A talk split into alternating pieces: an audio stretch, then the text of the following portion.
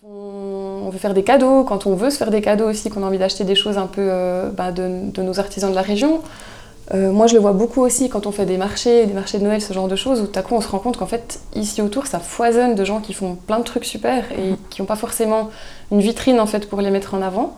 Et il y avait vraiment ce souhait de, de pouvoir concentrer un petit peu tout ça au même endroit et de faire aussi fonctionner les, voilà, les synergies de chacun. On sait que les clients de certaines personnes vont peut-être découvrir l'endroit par ce biais-là, etc. Donc euh, c'était vraiment le fait de, de, rassembler tous ces gens qui était aussi intéressant.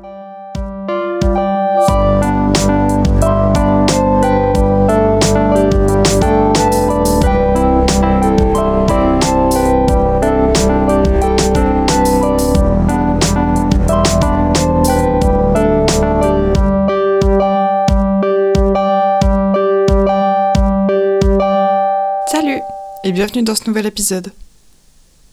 Aujourd'hui, on fait de notre mieux avec Charlotte Oumar pour parler de la fabrication de ces savons, de l'entrepreneuriat en couple et de la beauté des oiseaux qui chantaient durant le semi-confinement. Alors, je suis Charlotte Oumar. Euh, mon parcours, j'ai grandi à Port-Entruy, dans le Jura. Je suis née là-bas. Euh, ma mère est sicilienne, mon père est suisse-italien. Et puis, je suis arrivée à la Chaux-de-Fonds quand j'avais 15 ans et demi. Donc, j'ai fini ma scolarité ici. Ensuite, je suis allée euh, à l'école d'art en couture. J'ai fait ça une année. C'était pas du tout mon truc. Euh, moi, ce que je voulais faire, c'était décoratrice d'intérieur. Donc, après, j'ai trouvé un apprentissage à Saint-Imier. Euh, sauf que je me suis retrouvée à poser des parquets sur un chantier en fait pendant une année, ce qui n'était pas vraiment mon ambition à la base. Mm.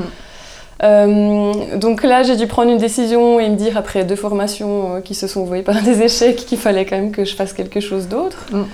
Euh, donc là, j'ai fait une formation d'assistante socio-éducative. Euh, j'ai travaillé après en psychiatrie, puis en psychogériatrie pardon, pendant ouais. quelques années. Et puis, il y a euh, maintenant de ça 4 ans, j'ai décidé de me mettre à mon compte. donc en savonnerie artisanale et en produits cosmétiques naturels. Ça, c'est ce que je fais ici à l'atelier. Et puis sinon, euh, je fais pas mal de choses à côté. Je fais de la musique, je fais de la basse dans un groupe, je chante du terme, aussi à côté, dans du terme, oui. exactement. Euh, j'ai des chats. j'ai deux chats. Et, et, voilà un petit peu qui je suis, je crois, dans les grandes lignes, ouais. Magnifique. Euh, ben, première question, pourquoi les savons Alors, c'est pas forcément une idée que j'avais à la tête en à la base avant de commencer à faire tout ça. Euh, quand j'ai commencé à faire des produits cosmétiques, je ne faisais pas du tout de savon au début. En fait, ça me faisait un petit peu peur parce que quand tu fais des savons, tu manipules de la soude, ce qui peut être euh, ben, potentiellement dangereux si tu ne le fais pas correctement. Et puis, euh, j'avais un petit peu peur d'expérimenter ça toute seule dans mon labo. Après quelques années, j'ai quand même fini par aller me former. J'ai fait 10 jours de formation à Paris. Et puis en fait, là, ça a été un immense coup de cœur. Vraiment, quand je suis revenue de Paris, je me suis dit, mais je veux faire plus que des savons en fait. J'arrête de faire tout le reste, je veux faire que ça. Et pour moi, il y a toujours quelque chose d'assez euh, magique en fait quand tu fais des savons, c'est de voir les huiles en fait qui se transforment en savon sous tes yeux. C'est assez instantané comme truc. Et, et c'est un produit qui est assez noble en fait parce que ben, c'est quelque chose qu'on utilise depuis la nuit des temps. J'ai envie de dire, l'être humain, il a toujours eu envie, il a toujours aspiré à être beau et propre. Et, et je pense que c'est voilà, quelque chose qui nous suivra toute notre existence en fait finalement. Ouais, du coup, comment tu organises un peu tes journées? Euh, Alors, ça dépend. Euh, en fait, je dirais qu'avec les années maintenant, j'ai un peu appris et compris comment je fonctionnais et je sais que j'ai énormément besoin de structurer ce que je fais. Ouais. Euh, quand on se lance comme indépendant, au début, on se dit euh, ah ben trop bien, plus d'horaires, plus clair. de contraintes. Et, le rêve. Et en fait, plus le temps passe et plus je me mets des horaires et je me mets des trucs fixes dans mes semaines, ce qui était vraiment l'opposé de ce que je voulais à la base. Mais je me rends compte que j'ai vraiment besoin de ça en fait pour euh, pour pas partir dans tous les sens. Ouais, ouais enfin, c'est clair. Et puis, euh, ben souvent, je fais énormément de post-it en fait. je note un peu tout ce que je dois faire parce que sinon, ben, ça reste dans ma tête. Mm -hmm. Donc, je, je fonctionne pas mal sur des listes. Après, je sais qu'il y a certaines journées où ben, je tiens la boutique, par exemple, donc ça, ça bouge pas, où il faut que je fasse du labo. Et là aussi, je sais qu'il faut que je bloque une journée entière pour faire ça. Et puis sinon, je me laisse quand même, euh, je laisse quand même une part de, de laisser vivre, c'est-à-dire que si une journée j'ai pas du tout euh, la frite pour aller euh, faire du savon au labo ou porter -hmm. des trucs lourds ou ce genre de choses, ben voilà, j'improvise et je fais autre chose. Trop bien. Du coup, par, par rapport à la boutique, toi, tu fais partie, de- tu m'as dit que c'est une association derrière Oui, ouais. Et Le- puis, vous êtes mis à plusieurs, en fait, c'est ça? Oui, le, le cachalot, on est, on est trois actuellement. Euh, c'est quelque chose que j'ai lancé il y a maintenant, on va faire les trois ans cette année en octobre, donc euh, tout bientôt en fait. Et puis c'est un concept que j'avais découvert à Lausanne dans une boutique qui s'appelle Chez les gens, euh, où en fait on loue des étagères à des artisans. Nous, notre but ici, c'est de- d'encourager et de promouvoir un peu les, les créateurs de la région, les créateurs suisses hein, de manière générale. Et puis on ne prend pas de marge sur ce qui est vendu. euh, et nous, ces locations d'étagères, c'est ce qui nous permet un peu de, de fonctionner, de faire tourner nos locaux ici. C'est ce qui nous permet d'avoir des ateliers pour y travailler et euh, d'avoir un magasin, en fait, un endroit où vendre aussi nos créations. Donc je partage ces locaux avec euh, les deux bijoutières de bijouterie-charcuterie. Voilà. Trop bien.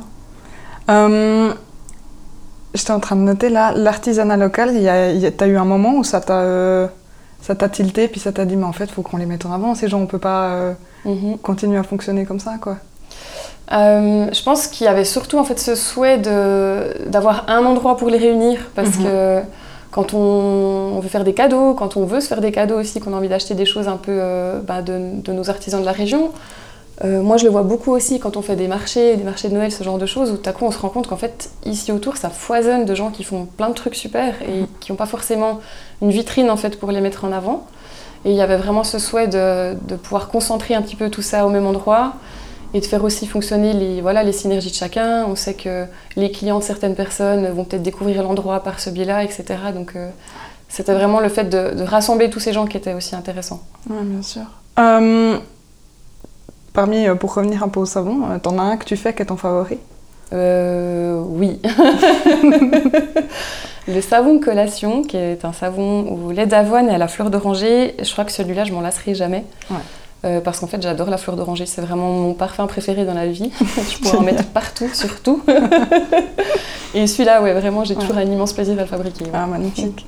Du coup, avec tout cet apprentissage de devenir indépendante, pouvoir gérer ses horaires, etc., etc. pardon, t'as eu tout l'aspect financier aussi à gérer? Ça a été comment pour toi? Euh, alors moi quand je me suis lancée, je travaillais encore à côté. Euh, pendant longtemps j'ai eu 3-4 jobs en même temps, donc c'était une période très compliquée à ce niveau-là. Mais par contre l'avantage c'est que j'ai pas pris de risque financier en fait, j'ai pas investi tout à coup une immense somme d'argent euh, dans mon entreprise, donc ça s'est construit vraiment petit à petit.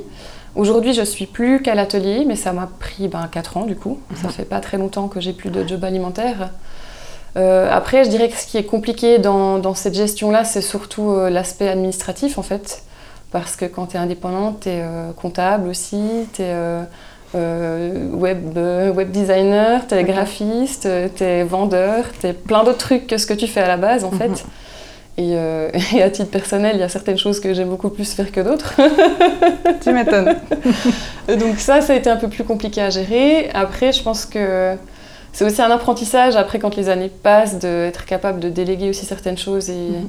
Et voilà, de se dire, ça, en fait, ça me prend beaucoup trop d'énergie à faire et je préfère le faire faire par quelqu'un et mettre moi mon énergie dans d'autres choses. Mhm. Voilà. Magnifique. Euh, du coup, tu, tu parlais de ta façon de t'organiser avant. Euh, tu penses que tu es quelqu'un d'organisé en général? Euh, je crois que je le suis devenue. Je pense que C'est vrai? pas du tout dans ma nature à la base. Ouais. Mais en fait, je me rends compte que, et je suis assez fière de ça, je crois que j'arrive assez bien à me structurer. Et ça, c'est cool. Mais Ah. euh, je pense que je l'étais pas du tout à la base. Félicitations, c'est bien. du coup, euh, on va passer à deux, trois petites questions sur un autre domaine. Euh, le confinement, c'était comment pour toi? Euh, C'était une période hyper bizarre, je pense, comme pour tout le monde. Ce qui était étrange pour moi, en fait, c'est que, ben, étant indépendante, j'ai pas arrêté de travailler, en fait, au final. La boutique était fermée, mais ben, j'ai envoyé toutes mes commandes par Internet. Beaucoup de mes points de vente, qui sont des magasins alimentaires, étaient encore ouverts. Euh, Donc, ce que j'ai vraiment ressenti, c'était un peu euh, cette vie euh, à deux vitesses, où, en fait, tu pars de chez toi, tu vas travailler, tu as l'impression que c'est dimanche tous les jours. Il n'y a personne dans les rues, il n'y a pas un bruit. Euh, ce qui est agréable, hein, moi j'apprécie le silence, mais c'est assez étrange comme dynamique. Et toi, tu continues en fait de faire ton travail comme d'habitude en fait. Donc c'est surtout en fait par rapport à mon entourage et à mes amis, j'ai senti pas mal de, de décalage en fait par rapport à ça. Ouais, d'accord. Après, c'est une période que j'ai pas mal appréciée parce que je trouvais qu'il y avait une, une simplicité en fait dans ce qu'on faisait et aussi dans, dans l'attente des gens, des clients, de, de, comment ça fonctionne, où tout à coup, ben, tout le monde se dit euh, Ah, ben, on a le temps, euh, je, vous, je, pas, je, vous, demande ceci, mais si c'est pas prêt dans les deux jours, c'est pas grave. Enfin, il y avait tout à coup une pression qui avait totalement disparu, et euh, ça, c'était chouette. Ah, trop bien. Et euh, la réunion Madro avec les oiseaux qui chantent aussi, euh, c'était hyper cool. Ça te fait du bien. ça, ça me manque un peu. tu m'étonnes. Du coup, tu as eu un peu ce, ce truc pendant parce que tu l'as dit, hein, tu gères aussi euh, tout ce qui est. Euh, ben, c'est toi qui fais ta propre pub. Mm -hmm. Au niveau de la com, euh, site internet, tu vends aussi en ligne. Mm -hmm. Tu as eu un sentiment de devoir tout d'un coup devoir passer la vitesse supérieure si tu voulais continuer à pouvoir faire des rentrées? Euh, oui, ouais, clairement. Et encore parfois, par moment, des fois, ça m'arrive de. Tout à coup, il y a un peu des, des, périodes plus calmes ou plus tranquilles où euh, ça te redonne un peu un élan et tu te dis, ah là, il faut vraiment que je fasse encore plus ou que je fasse encore autre chose pour. Euh, pour relancer un peu la machine parce que finalement il n'y a rien qui est acquis là-dedans. Et il faut continuer de, ouais, je, dirais de ratisser large en tout cas pour toucher plus de, plus de monde mmh, avec, mmh. avec ce qu'on fait. Ça c'est hyper important de ne pas se reposer en fait sur ses acquis. Ouais, ouais tout ouais, à fait. Est-ce que c'est ce que, ce que le confinement a peut-être donné en fait la possibilité de faire, c'est de se poser, de voir où on en est, mmh. et puis de se dire ok maintenant qu'est-ce qu'on fait de concret? J'ai beaucoup apprécié cette période. oui, complètement. du coup, aujourd'hui, comment tu vas en vrai? Euh, Aujourd'hui, je vais bien. Ouais. ouais, ouais. Je crois que j'arrive aussi à un stade de ma vie, de mon entreprise, où les choses se sont un peu calmées pour moi. C'était un peu bizarre au début parce que j'ai pas mal l'habitude de travailler sous stress, puis c'est aussi un moteur, un moteur qui est pas hyper sain en fait finalement. Du coup, euh, les premiers temps où, où c'était plus calme, ça m'a fait hyper bizarre. Je trouvais ça un peu louche. Ouais, clair. Et maintenant, je dirais depuis quelques mois, je commence à, à, réussir à apprécier ça, puis à juste me dire, ben, en fait, c'est aussi cool si ta vie, c'est pas une course permanente, ouais. Et que tu arrives à te poser et à apprécier ce que tu as fait. Mmh. Ouais. Joli, joli. Euh, niveau santé mentale, c'est comment pour toi d'en prendre soin Prendre soin de ma santé ouais. mentale T'arrives? Je sais pas si j'y arrive. En tout cas, je sais ce qui me fait du bien. Euh, là, je crois que je connais aussi un peu mes limites. J'ai pas mal besoin de passer du temps seule et paradoxalement, euh, bah là je sors d'une semaine de quarantaine par exemple, euh, où j'étais avec mon copain, donc j'étais pas toute seule, mais l'aspect euh, social et voir des gens, et même si tu causes pas avec, juste tu vois qu'il y a de la vie, ouais. ça, ça, je sais que c'est quelque chose dont j'ai besoin aussi. Donc vraiment, ma vie elle s'alterne entre des moments un peu de, je dirais pas d'ermite, mais où je passe pas mal de temps chez moi, où je vois pas forcément du monde, et des moments où, où c'est la fête, où tu vois plein de gens, où voilà. Mm -hmm. ouais. Donc ça, c'est quelque chose d'important, oui. Magnifique. Euh, tu t'es sentie soutenue euh, autour de toi, au niveau de tes proches et ta famille, quand tu as décidé de te lancer euh, Alors, ça dépend un peu par qui et à quel moment. Ouais. Mais au début, ben, la chance que j'avais, c'est qu'avec mon copain, on lançait nos entreprises en même temps. Wow. Donc euh, par rapport à ça, je sais que, enfin de sa part en tout cas, on a toujours été très compréhensifs et soutenants l'un envers l'autre parce qu'on on a vraiment construit tout ça au même moment en même temps.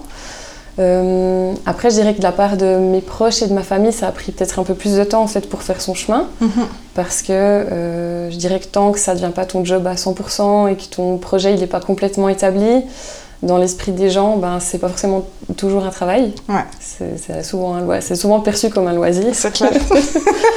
Donc pendant assez longtemps, ça a été un petit peu, un petit peu ça et c'est un peu frustrant, mais, mm -hmm. euh, mais voilà, tu vis avec. Tu hein. vis avec, c'est clair. Et ça, c'est quelque chose par contre qui a, je pense, évolué aussi maintenant. Mm -hmm. Ça fait plusieurs années que, que je fais ça et, et où maintenant je fais plus que ça aussi. Bien sûr. Donc euh, ça, c'est vraiment quelque chose qui a évolué aux yeux des gens, je pense. Mm -hmm. Mais c'est vrai que les premiers temps. Euh, Ouais, tu fais un peu ta petite cuisine dans ton coin, t'as l'impression.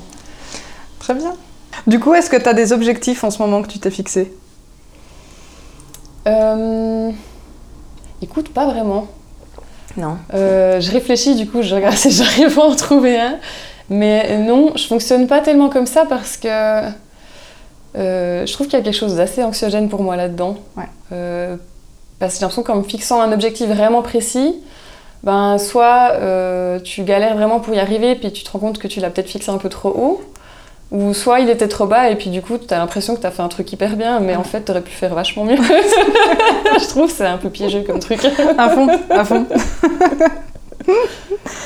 euh, ta relation aux médias, elle est comment? Euh, Je crois qu'elle est assez saine, ouais. ce qui est déjà pas mal. Mais je dirais que c'est quelque chose que j'ai découvert ben aussi à travers mon travail. J'avais déjà, j'utilisais déjà les réseaux sociaux avant, mais beaucoup moins en fait finalement. Euh, Instagram, ça m'a pris des années pour m'y mettre typiquement parce que c'était pas, pas mon truc. Et puis euh, je me rends vraiment compte en fait à quel point c'est, ouais, j'ai envie de dire c'est indispensable en fait dans ce que je fais. Mhm. C'est vraiment euh, une, une vitrine très très large et, euh, et qui m'a permis de d'entrer en contact aussi avec plein, plein de personnes différentes et de montrer aussi mon travail. Donc, ouais, c'est assez indispensable. Ouais. Euh, en tout cas à l'heure actuelle, quoi. Mhm, mhm. Puis t'arrives à garder le truc à une distance assez saine, justement? Oui, ouais. euh, je pense même que des fois, je devrais un petit peu plus me discipliner pour, euh, pour entretenir ça et pour publier du contenu. Enfin, Ouais. voilà, faire, Mhm. euh, faire que ce soit un peu plus vivant. Donc, euh, je crois que ça va par rapport à ça. Je me sens pas accro. je suis pas en train de regarder toutes les 10 minutes qui a liké mes photos. Trop bien. Du coup, c'est quoi pour toi la vision du succès? La vision du succès, ça serait euh, avoir des vacances, plus Ouais. de vacances. Je pense que le jour où j'arrive à, à prendre encore plus de vacances, euh, j'aurai l'impression d'avoir tout réussi. Ouais. Euh, c'est réussir à conjuguer ben, ce travail qu'on aime, mais sans s'en comment dire, sans s'en dégoûter en fait aussi, parce Mhm. que c'est un peu le risque aussi quand tu transformes ta passion en, travail, c'est de ne plus l'apprécier comme avant. Mhm. Donc je pense que tant que j'arrive à maintenir ça, j'ai j'ai réussi ce que je faisais. Mhm. Et ouais, je crois que c'est principalement ces choses-là. C'est travailler, mais quand même réussir à avoir du temps libre et à faire d'autres choses à côté, Mhm. même si on aime son travail. Si les vacances, c'est encore compliqué pour toi à prendre? Ça va mieux, Ouais. ouais, c'est un peu. J'en ai. Là, maintenant, j'ai des, vrais- des vraies vacances, donc Ouais. ça, c'est chouette. Ce qui n'a pas été le cas pendant hyper longtemps. Mhm. Euh, après, il y a quand même toujours ce truc où ben, quand tu pars en vacances, euh, les deux semaines avant, en général, c'est un peu rock'n'roll. Ouais. Ça, j'aimerais bien que ça change, ouais. Ouais, ah, c'est clair. Et c'est où tu reviens aussi. Oui. Euh, du coup, dans le, dans le métier vraiment de saponnière? Savonnière. Savonnière, Mhm. ok, j'étais pas sûre. T'as déjà vu des trucs qui te répulsaient? Oui, ouais. euh, dans, dans ce que je fais, il y a vraiment des gens qui font des trucs super et qui Ouais. font les choses hyper bien. Je, pense- je, comme- je pense comme dans toutes les branches. hein. Mais il y a aussi euh, vraiment des choses où, ouais, qui me fâchent parfois. Ouais. Et c'est vrai que c'est une branche qui a pas mal la cote en ce moment. Enfin, Mhm. on revient beaucoup aux produits naturels, au, au consommer moins, consommer mieux, etc. Donc, euh, donc c'est quelque chose qui fonctionne bien en ce moment. Et ça ouvre aussi la porte à plein de, voilà, de Ouais. choses qui sont un peu moins chouettes aussi et qui sont souvent bien déguisées, bien camouflées pour qu'on qu'on y voit euh, finalement que du feu. Euh, c'est vrai que ce qui est un peu frustrant pour moi, c'est que moi qui suis plongée là-dedans en fait en permanence, toutes ces choses-là, je les vois, mais ce qui est normal parce que j'ai aussi euh, cet apprentissage-là, ces connaissances-là pour pouvoir identifier certaines choses. Mhm. Et puis, ce qui est un peu frustrant des fois, c'est de devoir défendre ce que toi tu fais en fait. euh, et quand on compare, je sais pas moi, des produits d'industrie qui sont moins chers aux tiens, puis Mhm. en fait, comment justifier ce prix-là Et quand tu sais comment ça fonctionne, c'est tout à fait logique. Mhm. Mais des fois, c'est vrai que ça peut être un peu fatigant de devoir euh, toujours défendre ce qu'on fait en fait. Ouais, bien sûr. bien Alors sûr. après, j'ai pas l'impression que c'est comme ça tout le temps, mais ça Mhm. peut être une facette aussi de, de ce que je fais, ouais. Bah, bien sûr, ouais, effectivement. effectivement. Euh, Est-ce que tu as des choses qui te limitent, à ton avis? Euh, alors mon corps me limite. Des fois, il me rappelle à l'ordre en me disant euh, Charlotte, faut lever un peu le pied. Ouais. Ça, je dirais que c'est une des premières choses. Mhm. Euh, je crois que c'est la principale en fait dans ce que je fais, c'est de, de savoir s'arrêter en fait avant que tu te casses le dos, avant que, Mhm. voilà, que tu tiennes plus debout. C'est clair. Ça, c'est la première chose qui me limite. Et puis après, ben, on va pas se le cacher, mais oui, l'argent, c'est aussi clairement, ça peut Mhm. clairement être limitant. Euh, après, c'est de pas en avoir. Ce qui est cool aussi, c'est que ça t'oblige à être euh, créatif et inventif. Donc Mhm. ça, c'est un aspect que j'aime bien, de, faire un peu de la bricole des fois et, et trouver d'autres solutions qui sont aussi chouettes. On passe pas par la facilité, donc c'est ça qui est intéressant. Moi, j'aime bien, mais c'est vrai que quelquefois, je me dis, bah ouais, si financièrement, tu avais plus de sous de côté, ou j'en sais rien, pouvoir Mhm, monter mhm. ta boîte euh, sans moi, quand j'ai commencé, je suis vraiment partie avec, euh, avec rien du tout. J'avais pas de fonds propres, rien. Donc, euh, Mhm. Il y a certaines choses où, des fois, ouais, tu dis, ça serait quand même plus simple, quoi. Ouais, Ça, voilà. ça- ça irait plus vite. Ça irait, exactement, ça irait beaucoup plus vite, ouais. ouais. Au niveau des produits que tu utilises à l'intérieur de tes savons, tu as réussi à, devoir, à pouvoir tout choisir les provenances toi-même? Euh, pour la plupart des produits, oui. Euh, en tout cas, pour tout ce qui est savon, euh, je travaille beaucoup avec l'huile d'olive. Mhm. j'ai donc une huile ben, qu'on trouve en Europe, hein, Mhm. finalement. Euh, par contre, il y a un produit que j'ai encore pas pu remplacer et qui me paraît très difficilement remplaçable, c'est l'huile de coco, typiquement dans les baumes et ce genre de trucs. Mhm. Euh, donc je fais vraiment euh, au plus proche quand c'est possible au niveau des matières premières et parfois c'est pas possible en fait. Bien sûr. Ouais, ouais, effectivement. Ça, complète, ça, ça rend vite euh, trop, tout très, très difficile. Oui, euh. ouais, tout à fait. Déjà rien que les savons, en fait, c'est assez rare de- d'avoir des savons sans huile de coco parce que c'est un- c'est une huile qui fait des savons hyper durs, hyper beaux, Ouais. euh, voilà. Bien sûr. Donc c'est des petits défis aussi où tu dois un peu expérimenter des formules, des choses comme ça, jusqu'à ce que tu trouves le truc qui fonctionne, mais, Mhm, mais mhm. c'est c'est possible. Ouais. On se rapproche quand même vachement de la chimie en fait dans ce que tu fais. Oui, en tout cas pour tout ce qui touche à la savonnerie, ouais, c'est des... Après, maintenant, tu as des facilitateurs, hein. je fais pas des calculs de chimiste euh, dans mon labo, tu as des calculateurs euh, qui sont faits exprès, etc. pour les formules. Après, moi, je trouve que ça se rapproche plus de la cuisine, en fait, que... C'est vrai Ouais. Ok, d'accord. En fait, déjà rien que dans le matériel que tu utilises, c'est beaucoup du matériel de, de cuisine, de pâtisserie, de ce genre Mhm. de choses. Euh, et, et dans le- la manière de travailler, ça se rapproche pas mal de la cuisine. Mhm, mhm. Euh, D'ailleurs, je pense que si je faisais pas des savons aujourd'hui, je pense que je ferais de la pâtisserie ou un truc du genre. c'est assez similaire. Ouais, c'est clair. Donc, on a dit les savons, on a dit le avec euh, chat cosmétique, Mhm. le cachalot, et puis euh, la musique aussi. Et comment ça se passe? Ça fait longtemps? Euh, le groupe Luterne, il existe depuis, euh, depuis 5 ans maintenant. Waouh. Et, euh, et ça se passe bien, ouais, c'est Ouais. hyper chouette. On- là, on vient d'enregistrer notre deuxième album qu'on va vernir à Bikini Test le mois prochain, du coup. Félicitations. Merci, je me réjouis aussi de pouvoir bah, rejouer sur scène en fait, parce que ça fait concrètement une année qu'on n'a pas eu de concert. Ouais. L'année passée, on en a eu trois. Donc ça, c'est quelque chose qui commence à vraiment me manquer, Mhm. euh, qui me stresse hyper en fait, parce que le fait de ne pas rejouer depuis longtemps, ben, euh, tu te demandes si tu sais encore faire, mais je pense que ça va aller. Et, et voilà, c'est vraiment quelque chose qui m'apporte beaucoup dans ma vie aussi. Euh, moi, j'ai toujours fait de la musique. Je faisais du violon quand j'étais enfant. Après, j'ai fait du chant pendant hyper longtemps. J'ai fait du chant lyrique aussi. C'est là qu'on s'était rencontrés avec Rachel. Exactement. Ouais, c'est juste, ouais. Et euh, à l'époque, j'hésitais à partir faire la HEM. J'étais allée passer un examen là-bas pour. euh, Ouais. Et puis finalement, j'ai fait autre chose. Mais euh, voilà, la musique, c'est quelque chose qui a toujours pris pas mal de place dans ma vie. Mhm. J'en écoute beaucoup et j'en joue aussi. Et c'est vraiment. euh, je me verrais pas faire euh, sans en fait, quoi. Ouais, Mm. ouais, bien sûr. Donc c'est ça en fait, le boulot beaucoup, puis le hobby d'à côté, ce sera principalement la musique en fait pour toi. La musique, euh, après, comme je te disais avant, j'aime bien passer du temps chez moi. Ouais. Euh, j'aime bien décorer mon intérieur, j'aime bien faire des choses chez moi, Mhm. du jardin ou voilà, c'est. Ouais, je dirais que c'est principalement ça qui occupe Ouais. ma vie, ouais. Trop bien, trop bien. Euh, Chaux-de-Fonds, c'est quoi pour toi? C'est ben, ma ville d'adoption euh, que je n'ai pas choisie à la base. C'est Ouais. c'est ma maman qui voulait qu'on qu'on déménage ici. Et puis euh, maintenant, ça fait 12 ans que j'y suis, un peu plus. J'ai failli partir une fois. Au début, quand j'ai rencontré mon copain, lui, il était euh, sur Morges. Et puis, euh, puis j'avais cette envie aussi de changer d'air. Ça s'est pas fait comme ça finalement. C'est lui qui est venu à la chaux de fond. Et en fait, je regrette pas du tout parce que je me sens vraiment bien dans cette ville. Mhm. Euh, Il y a des moments où je l'adore, il y a des moments où je dirais pas que je la déteste, mais où elle me sort un peu par les oreilles. Tu Ouais, vois. Mais voilà, c'est deux sentiments qui sont aussi très proches et en fait, je me verrais pas habiter ailleurs, je crois. Mhm. Ouais. Ouais, puis en plus avec le magasin, euh, le- l'entreprise tout. j'ai beaucoup d'attaches ici et c'est vrai que voilà, toute ma vie finalement, elle s'est construite là. Mhm. Alors c'est pas exclu qu'un jour euh, j'aille habiter ailleurs, mais je pense que je pense que je serai toujours hyper attachée à cette ville et que j'y passerai toujours du temps, Ouais. ça c'est sûr. Quoi, ouais. À fond. Du coup, c'est comment d'être un couple entrepreneur? C'est euh, une immense chance, je pense. Mhm. Et euh, c'est vrai qu'avec John, mon copain, on se le dit assez souvent qu'on est hyper reconnaissant en fait de, ben, de s'être rencontrés en fait à des moments de nos vies où on allait tout changer. Ce qui est assez particulier, c'est que quand on s'est rencontrés, on avait les deux un job, on travaillait les deux dans le, dans le travail social, donc on était les deux euh, salariés.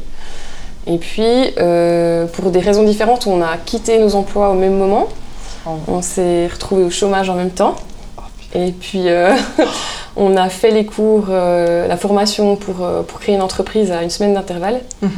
Et donc, on a vraiment fait tout ce processus euh, de manière simultanée. Et, euh, et ça, je pense vraiment que c'est quelque chose qui nous a énormément apporté. Parce que, euh, ben, en fait, on a été dans la même galère euh, pendant toutes ces années aussi. Et Ouais. on a partagé aussi des choses chouettes. Mais c'est vrai que je me suis déjà dit que si j'avais été avec quelqu'un d'autre à ce moment-là, euh, qui n'étaient pas du tout dans la même réalité que moi, je pense que ça aurait pu être euh, beaucoup plus compliqué. Mhm. Parce qu'en fait, quand tu es, les deux finalement dans le même bateau, tu as aussi cette compréhension de savoir un petit peu ce que l'autre vit, de- d'être compréhensif, de savoir qu'il y a des semaines ben, où tu vas peut-être moins te voir parce que tu as énormément de travail. Il y a des moments où t'es- tu passes par un peu toutes les étapes de la création, hein, mais des fois tu es un peu dépité, tu es là, mais euh, pourquoi je fais ça en fait?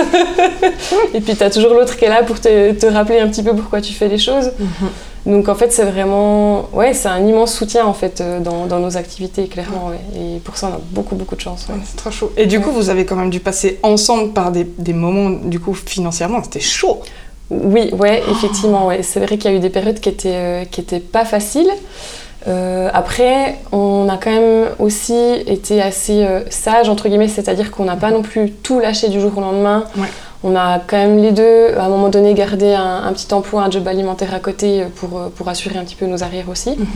Mais effectivement, on a eu des, des périodes qui étaient, qui étaient un peu plus compliquées à ce niveau-là, ouais, ouais, ouais, clairement. Magnifique. Du coup, vous avez vraiment été, euh, vous êtes épaulés en fait l'un et l'autre Ouais. pendant toute cette période. Ouais, ouais, complètement, complètement. Et, et encore maintenant, euh, là, on... enfin, moi je vois aussi son entreprise qui a évolué. Mhm. Euh, on n'évolue pas de la même manière parce qu'on n'a pas, on n'est pas du tout dans les mêmes domaines. Mais c'est aussi hyper chouette de prendre du recul puis se dire voilà maintenant ça fait euh, ça fait 4 5 ans qu'on est indépendant et puis euh, voir un petit peu où ça nous a amené. Mhm. Parce que quand tu es tout seul, des fois tu as un petit peu tendance à oublier tout ce qui s'est passé derrière. Ouais. Et quand tu as le regard de l'autre, bah, ça te permet vraiment d'avoir cette vision de voilà de tout ce que tu as fait jusqu'à maintenant. en Un peu miroir comme ça en fait, Ouais, pour te exactement. rappeler euh, que c'est bon. Mhm. T'as t'as fait un bon bout de chemin. Quoi. Exactement. Donc du coup, pour rappeler, toi, c'est les chats cosmétiques, c'est Mhm. ça Et puis lui, c'est la bière de la meute en fait. Oui, la brasserie de la Meute, ouais. Wow. Et puis, il a aussi euh, monté la Vieille Reine, qui est euh, une- un atelier de restauration et de, répara- de réparation de vieux vélos, qui est juste en dessous de la brasserie, Mhm. euh, où il travaille encore un peu maintenant, mais il est principalement euh, à la Meute maintenant. ouais. Waouh. Dernière question. Mhm. C'est quoi tes bonnes adresses? Euh, mes bonnes adresses à la Chaux de Fonds, il- c'est une ville, je trouve, où il y a plein plein d'endroits où j'adore aller. Euh, du coup, c'est assez difficile de choisir, mais bah, on parlait de la Meute juste avant, donc Mhm. euh, effectivement, la brasserie de la Meute, c'est un endroit que j'affectionne particulièrement. Aussi parce que bah, je l'ai vu grandir, changer, être dans les travaux, donc j'ai une attache affective par rapport à ça, mais c'est un endroit où, dans une vie normale, on fait des concerts normalement tous les mois. Euh, et, ça, c'est quelque chose. Je me réjouis que ça recommence. Normalement, à partir de cet automne, ce sera nouveau bon. Et c'est toujours des soirées qui sont, qui sont vraiment super. En fait, il y a une super chouette ambiance. euh, il y a de la bonne bière. Et c'est souvent des groupes euh, vraiment de, qualité, j'ai envie de dire. Et ça, c'est vraiment quelque chose que j'aime beaucoup. Après, on a nos voisines ici de la galerie La Demoiselle qui, font, qui ont vraiment une magnifique boutique. Enfin, déjà, rien que l'endroit est juste incroyable et qui font vraiment du super boulot. Ça, c'est un endroit où j'aime bien aller. Euh, et autrement, je suis vraiment une adepte un peu de toutes les brocantes et deuxième main de cette ville. Et ça, il y en a vraiment beaucoup. hein. Le CSP, Emmaüs. euh, euh, ouais. Voilà. Je crois que ça fait déjà pas mal. Nickel, moi je te remercie. Merci à toi. Merci d'avoir écouté cet épisode. J'espère qu'il vous aura fait autant de bien qu'à moi. Et si vous souhaitez soutenir ce podcast, vous pouvez dès maintenant vous inscrire sur Patreon. Toutes les infos se trouvent sur www.indenordis.com. Allez, salut